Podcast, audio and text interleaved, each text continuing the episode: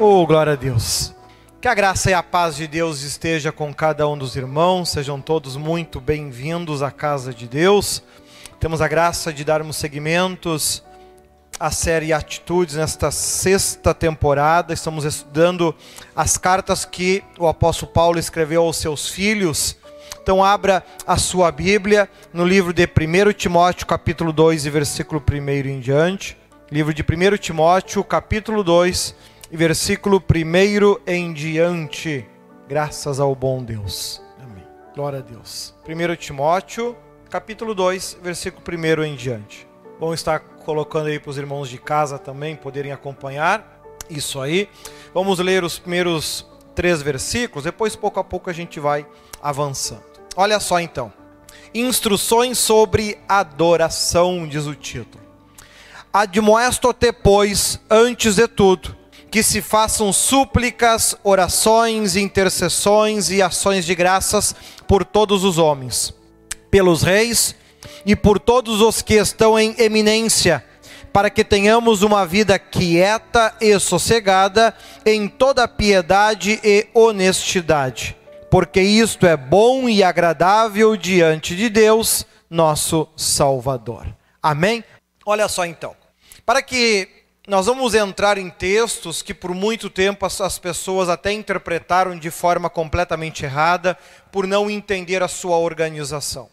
Observa aqui então que a partir do capítulo 2, ele vai começar a trazer instruções de como o trabalho na igreja deve acontecer, de como o trabalho deve ocorrer na nossa vida, como as coisas devem ser organizadas. Primeiro aqui, os primeiros três versículos, ali ele diz: Antes de tudo, recomendo que se façam súplicas, orações, intercessões e ações de graças por todos os homens, pelos reis e por todos os que, os que exercem autoridade, para que tenhamos uma vida tranquila e pacífica, com toda a piedade e dignidade. E o 3: isso é bom e agradável perante Deus, nosso Salvador. Então ele começa aqui. Primeiro lugar, nós temos que aprender a inserir na, na nossa vida cotidiana como pessoas que acreditam em Deus e querem servir a Deus, pessoas que querem servir ao Senhor Jesus, querem se dedicar a Deus. Os próximos capítulos que nós vamos ver vão estar falando sobre isso. Pessoas que querem servir a Deus. A primeira coisa que você tem que aprender é orar pelo teu patrão, orar pelo prefeito, orar pelo governador, orar pelo presidente. Ah, mas eu não gosto dele. A Bíblia não está te perguntando, ela está falando que tu tem que orar.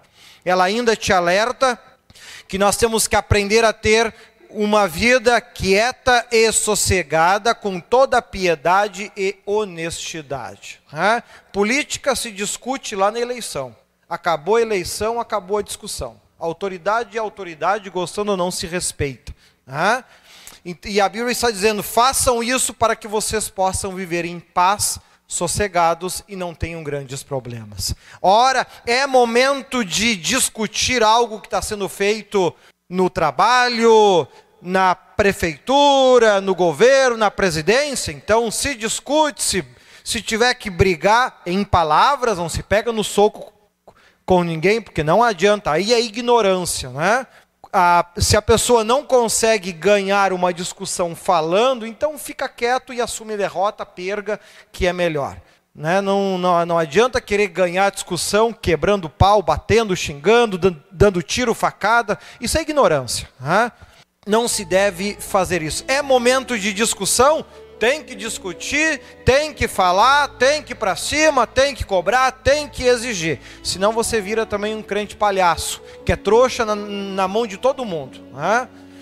E por que, que existe os, os sábios? Porque existe os tolos ao longo da vida nunca foi diferente. Nós precisamos saber nos posicionar, porém há momento e hora para fazer isso. Né?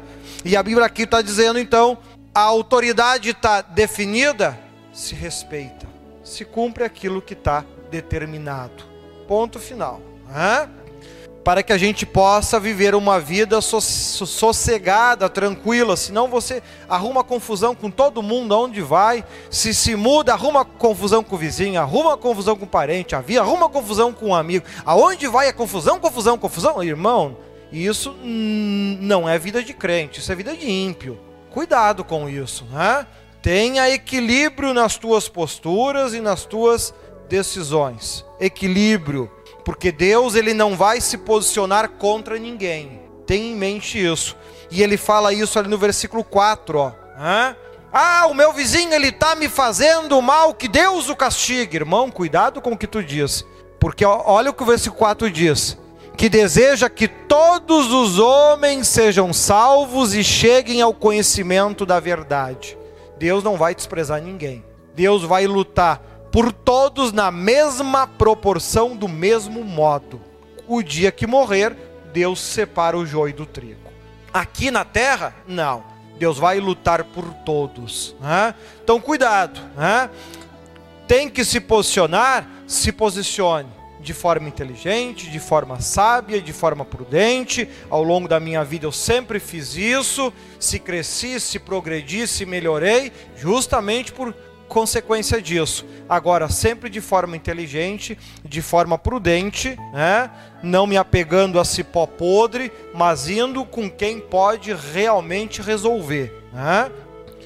E tendo em mente sempre que Deus não vai entrar em choque, com, não, Deus não vai odiar esse, amar aquele, não, não, Deus quer salvar todo mundo, Ele se importa com todo mundo. O desejo dele é que ninguém se perca, mas todos conheçam a verdade. Por isso que ali no versículo 5, ele traz outro esclarecimento. Olha ali, ó. Pois há um só Deus e um só mediador entre Deus e os homens, o homem Cristo Jesus. Ou seja, não adianta você fazer pedido para o santo, para a imagem, porque ele vai interceder por mim. Mentira, não vai. Não vai. Cada um tem o direito de acreditar no que quiser, de crer no que quiser, você é livre para isso. Agora, a palavra de Deus, a Bíblia Sagrada, ela deixa bem claro que nenhuma imagem pode interceder por ti junto a Deus. Junto a Deus, não, não pode, impossível. Há só um que pode fazer isso e é Jesus Cristo. Sabe que tem muitos crentes que carrega na sua carteira a foto daquele que dizem que é Jesus Cristo. Crente, carrega foto. Ah, mas é Jesus. Irmão, desse é bobo, esse não é Jesus, esse aí é conhecido como Oxalá. É o chefe dos Exus, dos orixás e assim por diante. Meu pai do céu, -te. crente carregando a, na carteira a imagem no celular, botando na sua rede social a imagem de, do, do chefe de orixás. Ah, mas é Jesus, irmão, desse ser bobo. Se, se eu trazer a foto aqui do bispo José e eu falar para ti, não é o bispo José, é o bispo Leandro, tu vai acreditar? Não, porque tu conhece, pô. Hã? Então esse Cristo que constrói, constrói no Rio de Janeiro, constrói aqui, acho que é encantado, não sei onde. É Jesus o que, o que nos salva? Não, esse aí é o Xalá. Mas enfim, cada um tem o direito de acreditar no que quiser, você tem o direito de ter a religião que você quiser e eu respeito isso. Eu não estou aqui discutindo religião, estou aqui falando da palavra de Deus. Se você de casa tem uma outra religião e quer seguir ela, siga, é um direito seu, eu respeito isso. Não estou falando mal aqui da religião de ninguém, estou falando daquilo que a minha fé, que a palavra de Deus define como verdade. Você pode acreditar nisso ou você pode acreditar no que quiser e o dia que morrer descobrir que isso aqui era verdade. Só que daí é tarde demais, não tem salvação. Então cuidado, nenhum santo, nenhuma imagem, nada disso vai te ligar a Deus, vai te ligar aos orixás, e eles sim, eles vão responder as tuas orações, vão dar muita cura para muita gente, vão abrir uma porta de emprego agora, que é para fechar 50 depois, te cura de uma dor de cabeça aqui, te coloca um câncer lá na frente. Isso eles fazem. Tem poder para isso, tem poder para fazer, faz. Mas o propósito é te afastar de Deus, se distanciar de Deus. Então, a própria a, quando a gente define fé, que muito foi falado ao longo do louvor. O que, que é fé? A certeza das coisas que se esperam e a prova do que eu não vejo. Se eu estou vendo, isso não é mais fé. Se você precisa ver ali imagem para acreditar, isso não é fé. Tão pouco te liga a Deus. Isso são santos, são imagens de uma de religiões em específicas que acreditam nisso, tem todo o direito de acreditar. Porém, para se chegar a Deus e alcançar a salvação, morar no paraíso, tem que tirar essas coisas da tua vida. Tu não pode servir a dois senhores. Ou você mantém o santinho, a santinha, a imagem lá dentro da tua casa, ou, ou você coloca Deus dentro da tua casa. Os dois não vão habitar lá. Mas é uma escolha. Você, você escolhe. Só depois, quando tu está dando errado, dando errado e a tua vida não melhora, não adianta reclamar. Você está escolhendo ter estes deuses na tua vida, ao invés de colo colocar o único e verdadeiro Deus. É uma escolha que você está fazendo e que Deus está respeitando. É uma escolha. Olha ali, e ele continua falando no versículo 6, né? O qual se entregou a si mesmo como resgate por todos. Esse foi o testemunho dado em seu próprio tempo.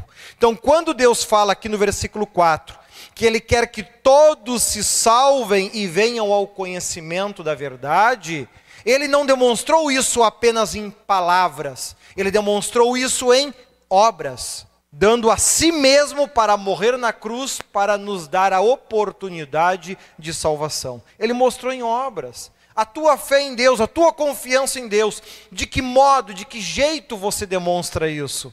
De que modo você demonstra eu amo Deus? Você muda a tua forma de pensar, muda a tua forma de agir, muda a tua forma de se proceder, de se comportar, muda a tua forma de interagir ao longo da tua vida, ou você continua sendo exatamente o mesmo jeito, a mesma forma, vaiando e venhando, vaiando, está dando tudo errado, mas continua vivendo do mesmo jeito, agindo da mesma forma, se comportando do, do mesmo modo, como é que tu quer que as coisas mudem na tua vida se você não muda de vida? Né? Se você continuar plantando abacaxi, tu vai continuar colhendo abacaxi, não tem como ser diferente. Deus respeita isso. Deus não vai te obrigar a fazer algo que você não queira. Você escolhe a vida. Você tem escolhido a vida que você tem tido até agora. Isso foi escolha sua. Foi decisões que você tomou que te levaram a esta situação. Deus ele não impõe essas coisas. A própria Bíblia diz: "Eu vim para vos dar vida e vida com abundância". Em outras palavras, Deus quer que a gente seja feliz. Se em algum momento a gente não está sendo, é as nossas escolhas erradas. Mas temos o direito de discordar disso e continuar sendo infeliz. É um direito que cada um tem. Jesus, ele não nos obriga à salvação, ele nos dá a oportunidade de salvação. Lembrando que essas instruções, ensinamento, ó, como diz o título, instruções sobre adoração. Você quer servir a Deus de verdade? Quer fazer um trabalho para Deus, construir um relacionamento com Deus? Então você tem que se atentar a essas coisas. Se tu quer só viver no mundo, aí essa mensagem não é para ti. Olha que ele continua dizendo, do versículo 7 ao versículo 8. Né? Para isso fui designado pregador e apóstolo, digo a verdade, não minto, mestre da verdadeira fé aos gentios. Quero, pois, que os homens orem em todo lugar, levantando as mãos santas, sem ira, sem discussões. Ou seja, então, quando a gente quer, eu quero me relacionar com Deus eu preciso aprender. A ira eu tenho que tirar da minha vida. A revolta eu tenho que tirar da minha volta. As discussões, aquela mania de discutir até por qualquer coisinha, eu tenho que tirar isso da tua vida. Para que você realmente possa ter uma vida que agrada a Deus e Ele possa pensar em te ajudar, em te abençoar. Porque é muito fácil a gente, quando se volta para Deus, a primeira coisa que a gente quer é que Deus abençoe a nossa vida.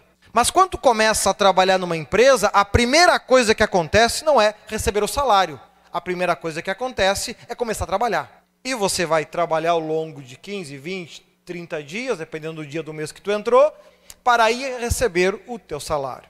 O nosso relacionamento com Deus não é diferente.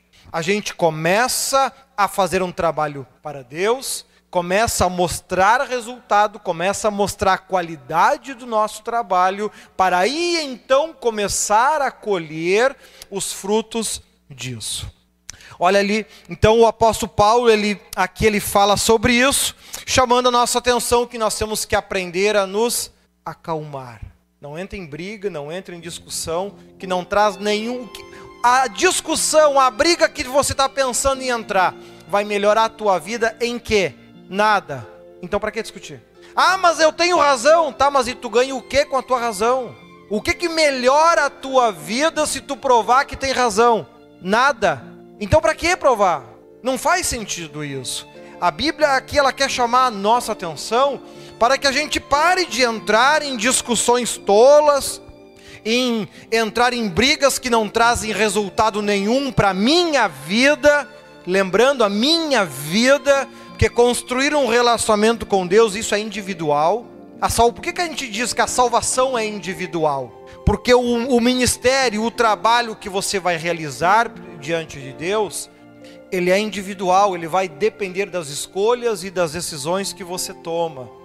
Você é aquele que fala mal de um e fala mal do outro, e fala mal do outro, e fala mal do outro, ou é, ou é aquele que ora que Deus ajude e abençoe a todos? Você é, da, é, da, é daquele que só confia em Deus ou confia em tudo que é coisa que falam, não é? Ah, eu botei lá em casa a ferradura do cavalo porque dá sorte. Amado, se ferradura desse sorte, o cavalo não puxava a carga com quatro nos pés. Pelo amor de Deus, né? Ah, porque o rabo do coelho dá sorte. Irmão, se rabo de coelho desse sorte, tu não tava com o rabo de um no bolso. Cadê a sorte do coelho que morreu para que tu levasse o rabinho? Então é preciso que a gente tenha em mente, pô, desapega dessas coisas, né? Aí uma, uma vez uma senhora me falando que ela deixava em cima da geladeira um pires com sal dentro, que é para não cair raio na casa. Eu disse, mas meu Jesus amado, põe um para-raio, pô, então. Aí fica aquele pó, aquele negócio com sal ali para nada. Ou seja, então a gente tem que parar com essas crendices, essas bobageiras e ver, poxa, o que, que realmente traz resultado para a minha vida? O que, que realmente muda a minha situação? E aqui ele está dizendo: tu quer realmente servir a Deus para poder experimentar uma vida abençoada? Porque para Deus abençoar uma pessoa é muito fácil. O problema é que quando ele pega uma pessoa com o copo rachado, Deus até coloca a benção, mas ela some. Sabe que tem gente que diz, bispo, lá em casa o meu marido trabalha, o meu filho ajuda em casa, a minha filha ajuda em casa, eu recebo e a comida some, não dura, ué? Te converte, muda de vida que a, a coisa muda. Ah, mas eu já sou crente. Sim, ser crente é uma coisa, até o diabo é. Agora, se converteu? Mudou de comportamento, mudou de atitude, mudou de postura? Não adianta, não é em vão que a própria Bíblia diz: não jogai as vossas pérolas aos porcos. Então é importante que a gente tenha em mente aqui, veja que essa primeira etapa desse capítulo, ele está falando aqui: eu preciso botar ordem na minha casa. Eu preciso organizar a minha forma de pensar, a minha forma de agir. Eu tenho que ser menos emotivo, para de agir por emoção, seja mais racional, pensa, essa discussão vai me trazer algum benefício? Não. Então não entra nela. Ah, mas vão dizer que eu sou medroso. Isso te, te prejudica em quê? Ah, em nada. Então, se me chamar de feio, grande coisa, eu não vou ficar bonito por, por causa disso, né? A gente fica brabo. Ai, me chamou de feio, tá? E tu ficou bonito por causa disso? Não, então, tia né? Poxa vida. Então, a gente tem que ter em mente, organiza a tua vida, organiza bem, não entra em qualquer discussão, não fala mal de ninguém se isso não vai trazer algum benefício. Fazer uma crítica às, às redes sociais é muito fácil hoje em dia. Fazer uma crítica a este ou aquele muda alguma coisa? Não. Então para que fazer? Não muda nada. Eu digo questões políticas eu discuto muito lá na época da eleição. Acabou a eleição, dificilmente eu vou até sequer compartilhar alguma coisa voltada à política. Não, político se volta a discutir daqui quatro anos. Até lá eu não, eu não toco no assunto mais. Presidente, concordando ou não, oro por ele. Esse é o meu dever. Não adianta eu ficar arrumando confusão e briga fora de tempo. Então, esta primeira etapa aqui, muito sabiamente, ela organiza isso. Por quê? Porque do versículo 9 ao versículo 15 é um trecho da Bíblia que muita gente não entende e acaba falando bobagem. Olha ali, ó. Olha o 9 e o 10. Da mesma forma, quero que as mulheres se vistam modestamente, com decência e, e discrição não se adornando com tranças e com ouro, nem com pérolas ou com roupas caras, mas com boas obras, como convém a mulheres que declaram adorar a Deus. Olha ali o 11 e o 12, para que vocês possam entender o contexto. A mulher deve aprender em silêncio, com toda a sujeição. 12. Não permito que a mulher ensine, nem que tenha autoridade sobre o homem, esteja, porém, em silêncio. E o 13 ao 15, porque primeiro foi formado Adão e depois Eva. E Adão não foi enganado, mas sim a mulher, que tendo sido enganada se tornou transgressora. 15. Entretanto, a mulher será salva, dando à luz filhos, se permanecer na fé, no amor, na santidade, com bom senso para que vocês entendam então o contexto aqui e não saiam por aí pregando ou falando bobagens. Primeiro ponto.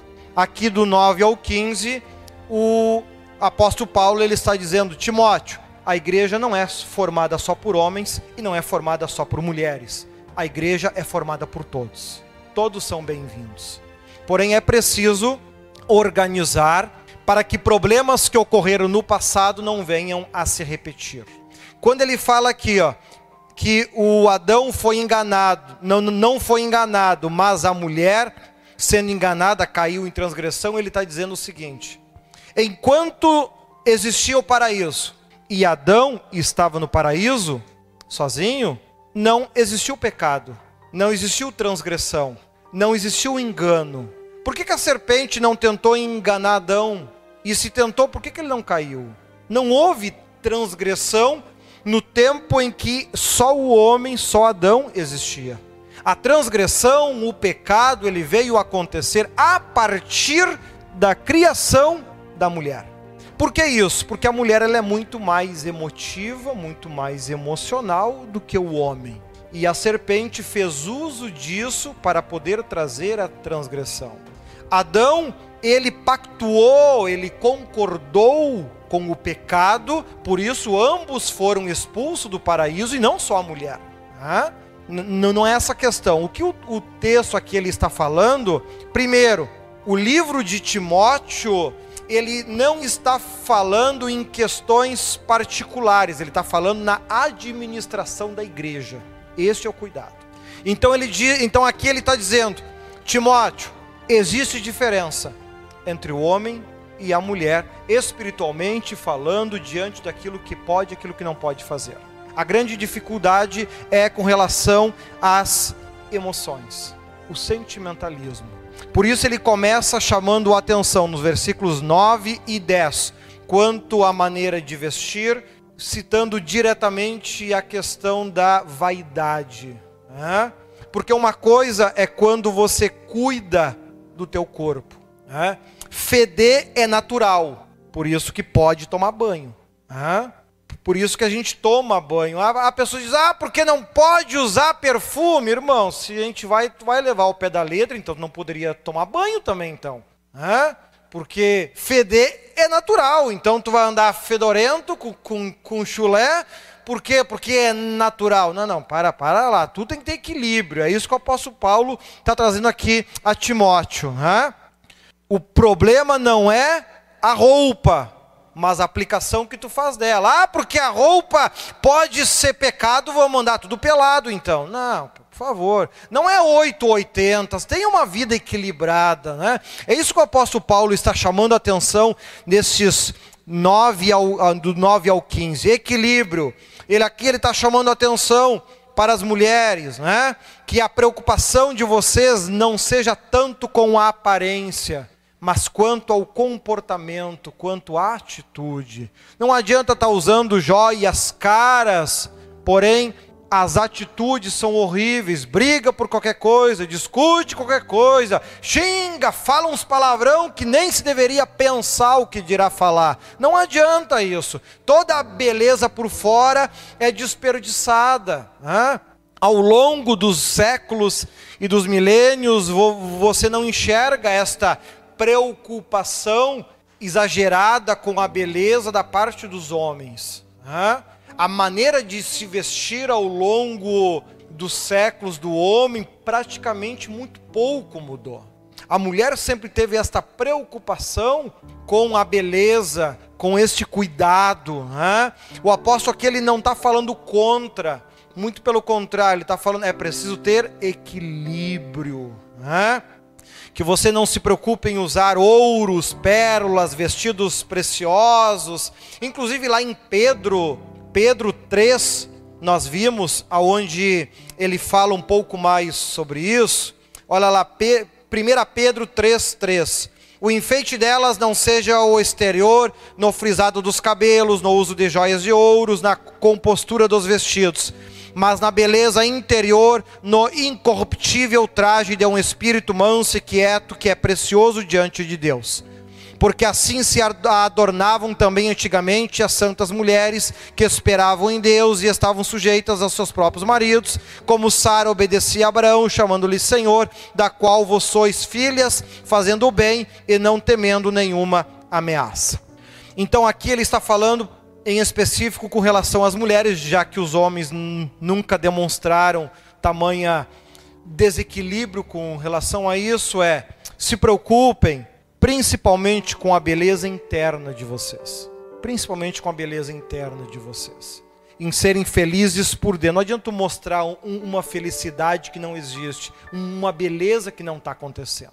A preocupação é você conseguir ser feliz por dentro, se sentir feliz, se sentir alegre, se sentir bem, com relação a joias e esse tipo de coisa, em, em, em outros momentos eu pude demonstrar muito mais o grande problema ligado ao uso de joias e nós não recomendamos que, que você use esse tipo de coisa, são as obras malignas associadas a esse tipo de coisa as comprovações que nós já tivemos de grandes quantidades de obras malignas em brincos, que tivemos que desfazer primeiro, em colares e assim por diante, seria praticamente impossível você conseguir separar para que você não viesse ser afligido por essas coisas. Por isso que a Bíblia inteira fala com relação a isso. Aqui com relação às tranças que a Bíblia fala, né? Ah, se a mulher usa trança, ela vai para o inferno. Jesus amado, os caras são ruins de Bíblia. É preciso entender que aqui nós estamos entrando na instrução sobre adoração, o ato de servir a Deus. Você não serve a Deus 24 horas por dia, 7 dias por semana. Bispo, eu sirvo. Mentira tua. Mentira.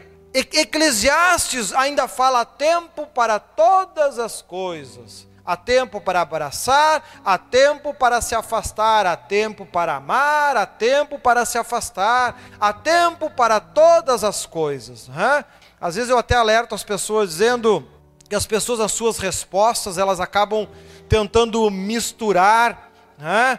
Por exemplo, pergunta: quem é mais importante na tua vida? E a pessoa fala: ah, o, o filho, o pai, a mãe, a esposa. Ah, para mim é Jesus.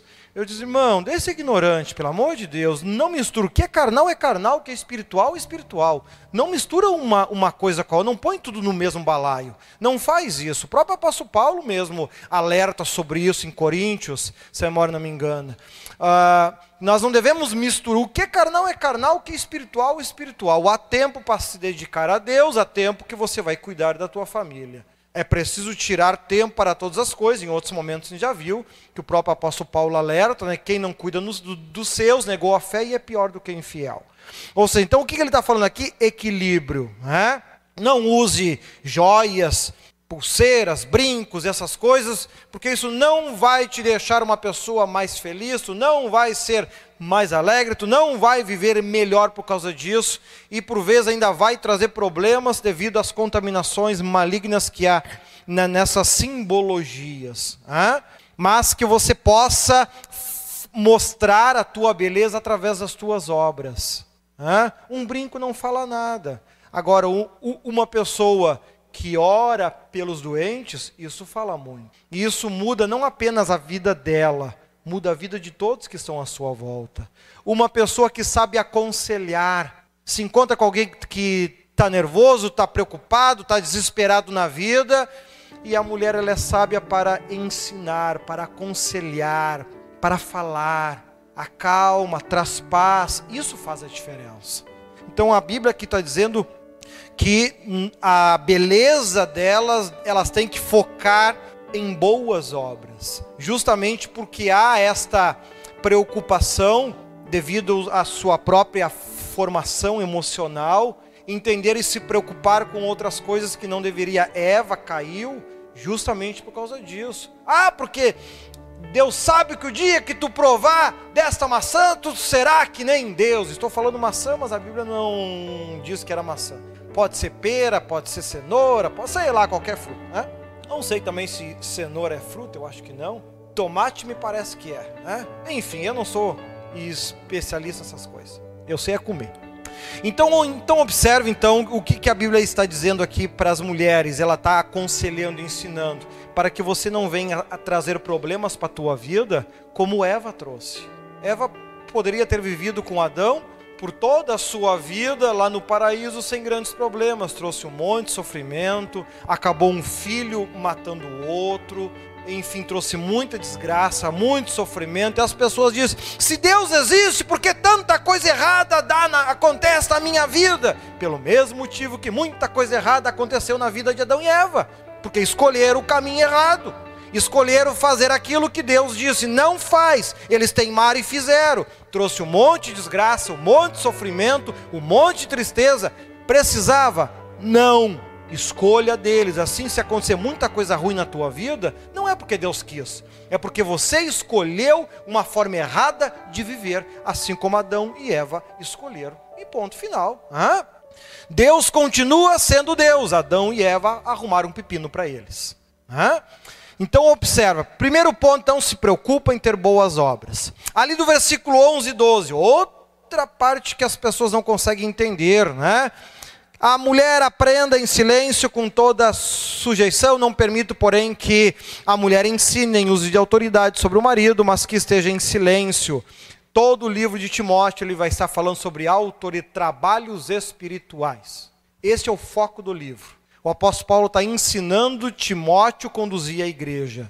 Então, aonde é que se aplica isso? Na igreja, por exemplo, a mulher não pode ser consagrada a presbítero, pastor e bispo, porque são autoridades e ela não tem autoridade espiritual. Se alguma igreja consagrar, todo o trabalho espiritual que ela fizer, batismo, casamento e assim por diante, não tem nenhum valor espiritual uma, se uma pastora fizer um batismo, aquela pessoa nunca se batizou. E o dia que ela morrer, é, ela vai descobrir isso. Então é importante que a gente entenda isso. Né? Porém, o apóstolo Paulo ele complementa dizendo a mulher não está sendo desprezada para isso. Não, de forma alguma. Ela tem excelentes qualidades e sempre foram grandes auxiliares, tanto do apóstolo Paulo nas suas viagens, quanto de Cristo em muitos momentos, dos em Atos é exemplo de muitas mulheres que viviam constantemente no templo, falando de Deus, pregando, como muitas irmãs aqui pregam o nosso ministério. Né? O livro de Atos traz, a, gente vai estudar, inclusive, o livro de Atos nas duas últimas temporadas dessa série. E ali nós vamos ver que muitas mulheres pregavam, auxiliavam, ensinavam, falavam de Deus, porém não eram presbíteras, pastoras, bispas, não, não, não, não. Quando entrava nessas partes de trabalhos espirituais, aí quem faziam eram os apóstolos, eles é que faziam daí esta parte. Né? Ou seja, com isso organiza o trabalho, já levando em conta, que é o que ele conclui aqui, dizendo, citando o exemplo lá de Adão e Eva, Timóteo, se tu quer que a tua igreja se desenvolva, cresça, e permaneça na verdade, porque quando a gente fala em crescimento, não estamos falando em quantidade. Não adianta nada eu ter aqui mil pessoas e está indo tudo para o inferno. Não resolve nada isso. mas ter qualidade, realmente uma igreja que realmente Deus faz a diferença. Uma igreja onde as pessoas realmente aprendem a ter uma mudança de vida, uma, um comportamento diferente, proporcionam a elas passo a passo, pouco a pouco, ir mudando seu, a sua forma de pensar. Ninguém muda da noite para o dia. Né? Agora, quanto mais rápido você conseguir ser uma pessoa melhor aos olhos de Deus, mais Ele vai poder te abençoar. Porque se você continua sendo um copo rachado, furado, vazio, as pessoas podem botar o quanto for ali dentro, a tua vida nunca vai mudar. Não adianta. É eu e você que temos que mudar. Então aqui ele começa a dar as instruções da organização, de que forma os homens vão trabalhar na igreja, de que forma as mulheres vão trabalhar na igreja. Tendo em mente isso, aí ele começa com os ensinamentos para bispos, diáconos, instruções a Timóteo, lá com relação às viúvas e presbíteros, essa história que dizem muito até se cobra erradamente da própria igreja, né? E nós vamos estar vendo isso. Até que ponto a igreja ajuda outras pessoas? Muito se fala, amai o próximo como a ti mesmo. De que forma a igreja aplica esse conceito? Quais são as exigências? Quais são as regras? Quais são as limitações? De que forma se aplica isso? Lá no capítulo 5 a gente vai estar vendo isso. Então, você de casa, acompanhe a sequência, acompanhe os próximos capítulos desta sexta temporada. Muita instrução, muito ensinamento para tirar tuas dúvidas e você realmente construir uma vida que agrada, não necessariamente a você, não que agrada a mim, mas que agrada a Deus. Porque, como disse, não adianta as pessoas estarem vivendo uma vida perfeita, maravilhosa aqui na terra, e o dia que partir não tem nada para receber de Deus. Estão vazios porque tomaram decisões erradas, tiveram preferências erradas, pensamentos errados, fizeram escolhas erradas, e infelizmente, assim como Adão e Eva trouxeram grandes sofrimentos sobre a sua família, sobre os seus filhos, pela escolha que fizeram, também a humanidade tem alcançado o mesmo resultado. Infelizmente, jovens morrem cada vez mais cedo, a desgraça abate a vida de cada vez mais pessoas, porque estão simples e puramente imitando os mesmos erros de Adão e Eva. Seja melhor do que eles. Sirva a Deus de todo o teu coração. Faça o teu melhor enquanto ainda dá tempo. Amém?